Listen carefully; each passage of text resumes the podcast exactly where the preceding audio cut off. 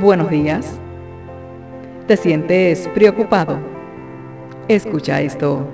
La vida en este mundo caído puede proporcionar mucho por qué preocuparse. Añádele a eso la tendencia del ser humano a centrarse en todos los que... Hmm, ¿Qué pasaría si...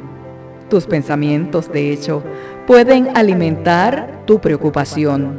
Satanás usará la preocupación para causar dudas, confusión e inseguridad. También la utilizará para mantenerte enfocado en las circunstancias en vez de poner tu mirada en Dios y su fidelidad.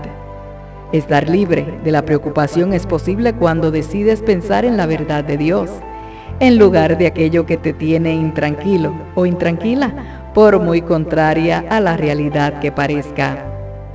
Recuerda que Isaías 26, 3 y 4 dice, Tú guardarás en completa paz aquel cuyo pensamiento en ti persevera, porque en ti ha confiado Confíate en Jehová perpetuamente, porque en Jehová el Señor está la fortaleza de los siglos.